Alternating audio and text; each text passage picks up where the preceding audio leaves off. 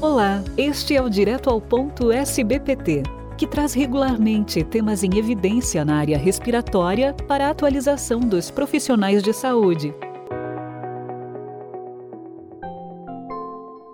Nossa convidada de hoje é a doutora Diana Penha. Ela que é radiologista cardiotorácica e de intervenção do Liverpool Heart and Chest Hospital, no Reino Unido, e investigadora da Universidade da Beira Interior, em Portugal. Olá, doutora, bem-vinda. Olá, eu gostaria de facto de agradecer este amável convite à Sociedade Brasileira de Pneumologia. É um prazer estar convosco neste podcast. E hoje abordaremos os achados incidentais no rastreamento de câncer de pulmão. Doutora Diana, qual o conceito de achados incidentais no rastreamento de câncer de pulmão? Os achados incidentais nos programas de rastreio do câncer do pulmão são definidos como aqueles achados que aparecem na tomografia de baixa dose e que não estão diretamente relacionados ao cancro, mas podem vir a afetar a saúde do paciente. Por exemplo, vejamos, uma tomografia realizada para rastreio de cancro detecta um nódulo pulmonar e este segue para seu habitual seguimento, mas, ao mesmo tempo, também identifica placas pleurais e o aneurisma da aorta torácica. Estes dois são achados incidentais, ou seja, não estávamos à espera de os encontrar e cada um deles merece uma abordagem diferente. Por exemplo, as placas pleurais são frequentemente um marcador de exposição ao amianto e devem ser sempre relatadas, porque temos implicações médicas e legais importantes.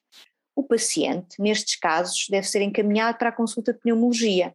Já no caso de encontrarmos um aneurisma aórtico, devemos colocar esta informação no laudo. E o doente deve ser encaminhado a um angiologista para avaliação vascular adicional e próximo plano terapêutico. A maioria destes achados incidentais são benignos ou malignos? E quais são os principais? No artigo que o nosso grupo publicou recentemente no Jornal Brasileiro de Pneumologia, exatamente sobre os achados incidentais no rastreio do cancro do pulmão, referimos que, felizmente, a maioria destes achados é benigna e clinicamente insignificante, mas alguns requerem reconhecimento urgente e uma marcha diagnóstica adicional. Os achados incidentais mais frequentemente relatados são os pulmonares, que aparecem em cerca de 69% dos laudos de rastreio. Em segundo lugar, aparecem os achados incidentais cardíacos, mais ou menos em 67%. E por último, os achados gastrointestinais em cerca de 25% dos laudos.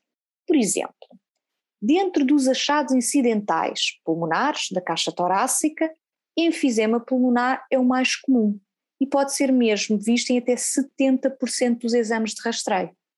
O espessamento das paredes brônquicas também é frequente e nestes doentes geralmente reflete uma forma de bronquite crónica da DPOC.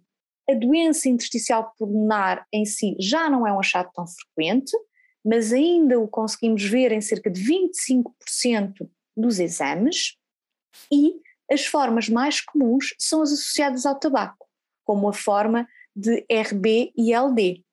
Menos frequentes são os achados como as consolidações por infecção respiratória, a atelectasia, derrame pleural, placas pleurais ou mesmo pneumotórax, que, embora seja raro, temos de ter atenção porque é uma emergência médica. É frequente também observarmos gânglios mediastínicos, mas não é tão comum ver adenopatias. E temos também de lembrar que na tomografia de baixa dose existe uma baixa definição dos elos pulmonares, o que condiciona a adequada avaliação destes grupos ganglionares. Por exemplo, no caso dos achados incidentais, os mais frequentes são as calcificações atraumatosas das artérias coronárias, e isto explica-se pelo facto do tabaco ser um fator de risco comum para o cancro do pulmão e para a doença cardiovascular. Também é comum encontrarmos as calcificações das válvulas mitral e aórtica. A doença da aorta com as placas atraumatosas também é frequente e embora a tomografia de baixa dose no rastreio não tenha a injeção de contraste endovenoso, é possível medir as dimensões da aorta torácica e também as dimensões da artéria pulmonar. São mais raros nos achados incidentais cardiotorácicos o derrame pericárdico, ou as calcificações do pericárdio, quistos ou mesmo massas mediastínicas. Para terminar, eh, dentro dos achados incidentais gastrointestinais, os quistos hepáticos são os mais frequentemente encontrados, em cerca de 34% dos doentes, e normalmente não têm grande relevância clínica. Também os quistos renais são comuns, em cerca de 30%, e também são frequentes as hérnias do hiato esofágico, tal como a litíase da vesícula biliar e alguns cálculos renais não obstrutivos. Felizmente, são menos frequentes aqueles achados que nos preocupam, ou seja, os achados malignos, como sendo as lesões pancreáticas, gástricas ou esplénicas. Também porque há que ter em atenção que os cortes da tomografia de baixa dose, nos casos de rastreio do cancro, incluem muito pouco destes órgãos. Portanto, serão mais uh, dificilmente observados. E em relação aos achados incidentais pulmonares, qual é a padronização de laudo e manejo sugerida pela Sociedade Europeia de Radiologia e a Sociedade Europeia de Respiratório? Entre os vários programas de rastreio de câncer do pulmão nos diferentes países, existe uma grande variação nas normas do relato e manejo dos achados incidentais. Embora existam já documentos de orientação publicados pelo American College of Radiology para achados incidentais em geral, ou seja, em estudos de tomografia realizados fora do programa de rastreio, ainda não existe um consenso internacional de laudo padronizado, nem manejo destes achados nos programas de rastreio.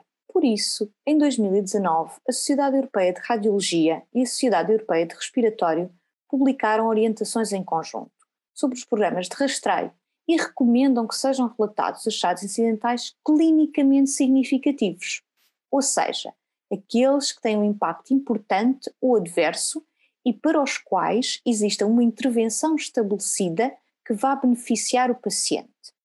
E que sejam também achados de concordância geral, ou seja, com mínima variação entre os observadores, e que também forneçam uma recomendação de intervenção. Portanto, esta recomendação de intervenção pela Sociedade Europeia de Respiratório e pela Sociedade Europeia de Radiologia enquadra-se em uma das quatro categorias, ou os níveis de manejo. Por exemplo, níveis de manejo da ação imediata, ou níveis de manejo de probabilidade de cancro não pulmonar, ou nível de manejo de investigação adicional, ou o nível de manejo em que é clinicamente insignificante aquele achado. E para encerrar, doutora, como pneumologista que realiza screening tomográfico de câncer deve proceder diante do relato de um achado incidental? É muito importante para o pneumologista receber um laudo claro, onde esteja identificada a presença de achados incidentais e onde se categoriza em um dos quatro níveis de manejo acima descritos. Ou seja, por exemplo, vejamos, se o pneumologista receber o laudo do radiologista com um achado incidental de nível 1, que é o nível da ação imediata, como por exemplo a presença do pneumotórax, pneumomediastino ou hérnia complicada, deve ser feito um encaminhamento imediato para o serviço de emergência. Normalmente, estes achados de ação imediata o encaminhamento do paciente é até muitas vezes acionado em conjunto pela própria equipa do rastreio. Porque assim que o radiologista identifica este achado, quando está a fazer o laudo, deve contactar telefonicamente a equipa para a ação ser imediata no próprio dia e não haver atraso no manejo do doente. Já nos laudos que têm achados incidentais de nível 2, ou seja, aqueles de probabilidade de cancro não pulmonar, como as massas mediastínicas, as adenopatias, lesões esofágicas, lesões fecais hepáticas, entre outras, deve ser feito acaminhamento para um especialista da área do achado incidental identificado, como seja, por exemplo, o colega da cirurgia torácica ou da gastroenterologia.